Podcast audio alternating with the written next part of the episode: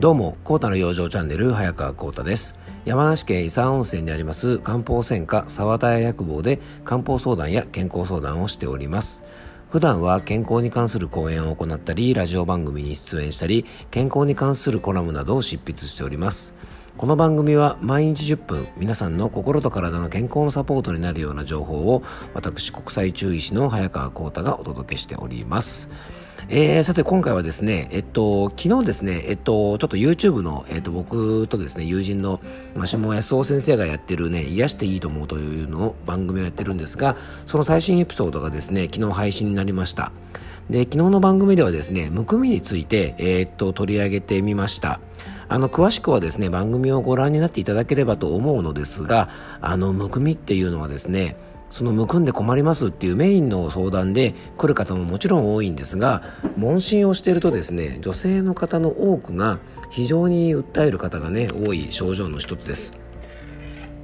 で詳しくはですね、えっと、僕のこの YouTube の番組をぜひご覧いただければと思うんですが、あの疲れやストレス、ね、体の弱りとかから来るむくみももちろんあるんですが高齢の方などはですね大きな病気の一つの症状の前触れというかですね、えー、例えば心臓が弱いとか腎臓が弱いとかですねそういうとこの病気の症状としてむくみが出てくることもありますので、えー、ぜひですねたかがむくみと甘く見ないで、えー、早めにですね、相談するようにされるといいんじゃないかなと思います。いますでこの番組僕の今のこの番組ですがポッドキャストと YouTube で配信してますがあの今 YouTube で聞いていただいている方はですねこの YouTube 番組とはちょっと別の YouTube の番組がもう一つありますのでえっと番組の詳細にリンクも貼っておきますのでよかったらそちらからねあの30分ぐらいのトーク番組なんですがあのぜひご覧いただけたらと思います。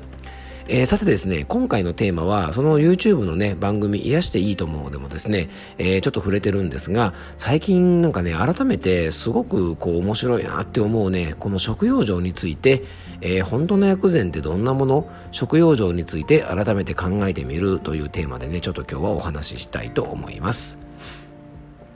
えーと、僕が専門でやっている中医学の特徴はですね体を内側から整えていってさまざまな不調を改善していくというところなんですね。その中で大切なポイントの一つが食用状です。えー、食は命なりということはですね西洋東洋にかかわらず健康に関する基本的な考えなんですが特にね中医学では食事で不調を治す薬膳というものがあります。えー、ここで皆さんに一つお伝えしておきたいことがあるんですが最近ではですね薬膳っていう言葉が一人歩きをしてしまっていると思います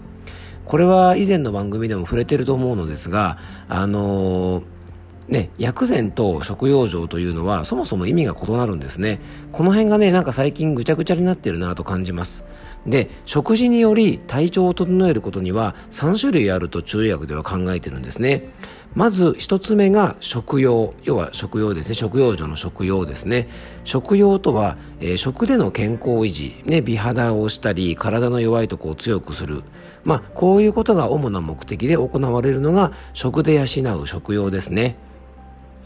で二つ目が食料いわゆるね、えーと、食に、えーと治療の量ですね。でこの食料とはですね、えー、食材の性質や効能をですねしっかりと理解して体の状態に合わせて食材を使い分けることです。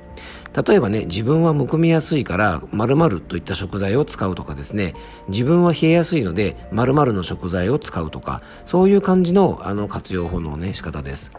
そして3つ目最後が薬膳です。薬膳の本来の意味は食料で治らないような場合に中医学の理論に基づいて体調をですね弁証し弁証というのはですねうんと簡単に言うと何ていうのかなこう症状とか体調を確認してどんな原因でどうしてその人にそういう症状が起こったかってことをですね、まあ、漢方診断することなんですね。で、それをしてですね、えー、食べ物と、あと生薬を使って、今でいうですね、こうレシピみたいなものを作成して、えー、その食事によって不調を改善することが本当の薬膳なんですね、薬膳。なのでちょっと生薬を入れた料理がですね薬膳とかって結構今呼ばれてるんですが、まあ、それはちょっと違うのかなっていうふうに思ってます。まああんまりねあの難しいことは言いたくないんですけどね。あのこれは薬膳じゃないとかですね。あんまり否定的なことは言いたくないんですがうんと本当の薬膳ってこういうもんですよってことをですね、えー、ぜひちょっと皆さんに知っていただきたいのとあとうんと薬膳料理とかを食べたりとかですねうんとその薬膳で何か不調を整えたいねあの改善していきたいってですね本当に思ってるんであればあのきちんとですね国際注意薬膳師っていうですねあの国際中医師の薬膳版みたいな資格もありますので、えー、そういうのを持っているですね方とか、まあ、きちんとした資格を持っているところであの指導を受けたりとか、えー、食べたりするのがいいんじゃないかなと思います。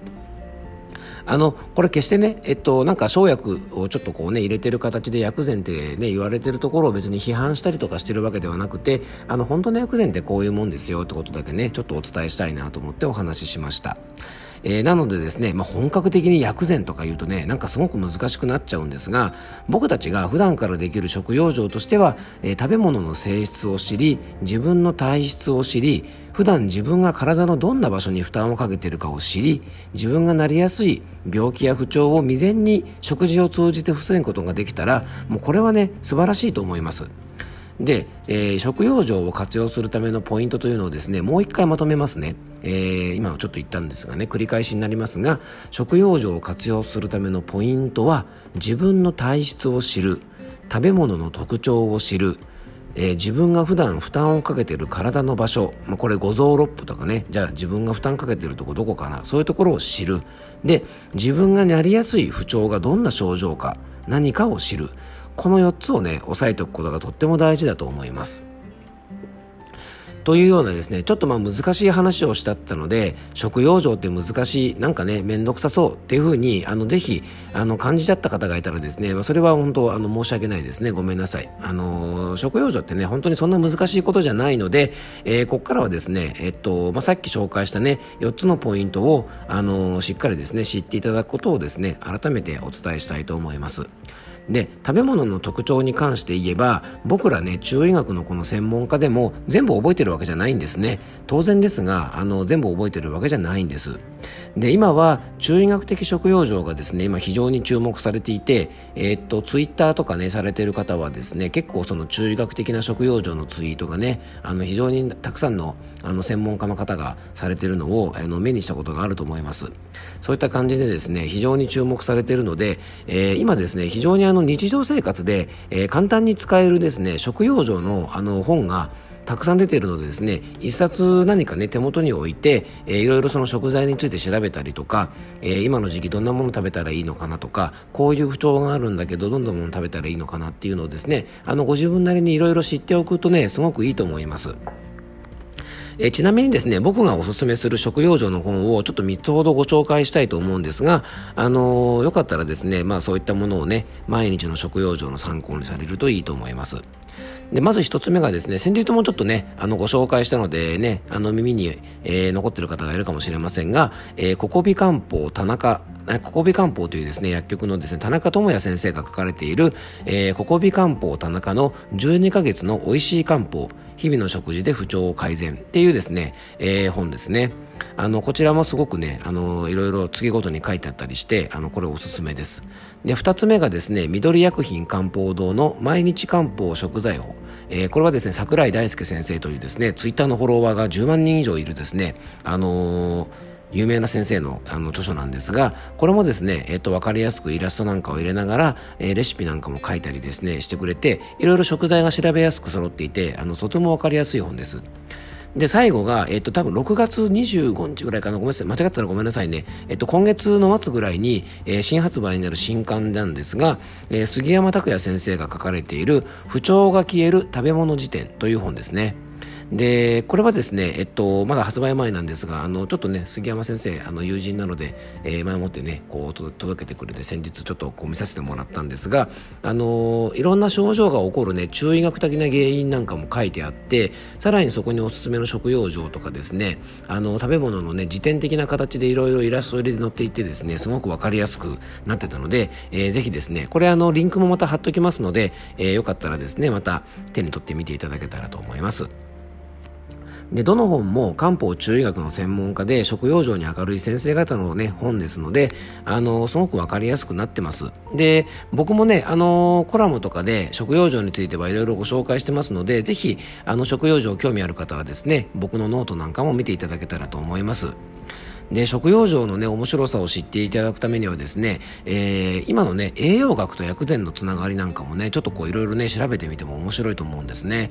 例えば、えーと、夏場にたくさん食べるですねウリ科の植物ってありますよね。ゴーヤとか、えー、あとキュウリとか。えー、そういうね冬瓜とかですねそういうやつスイカとかそういうものなんですがこれってね、えーと、中医学では静熱利水って言ってですね熱を冷まして体の中に余計な水分がある場合はそういうものを出してねむくみなんかも改善してくれるなんて言われてるもんなんですね。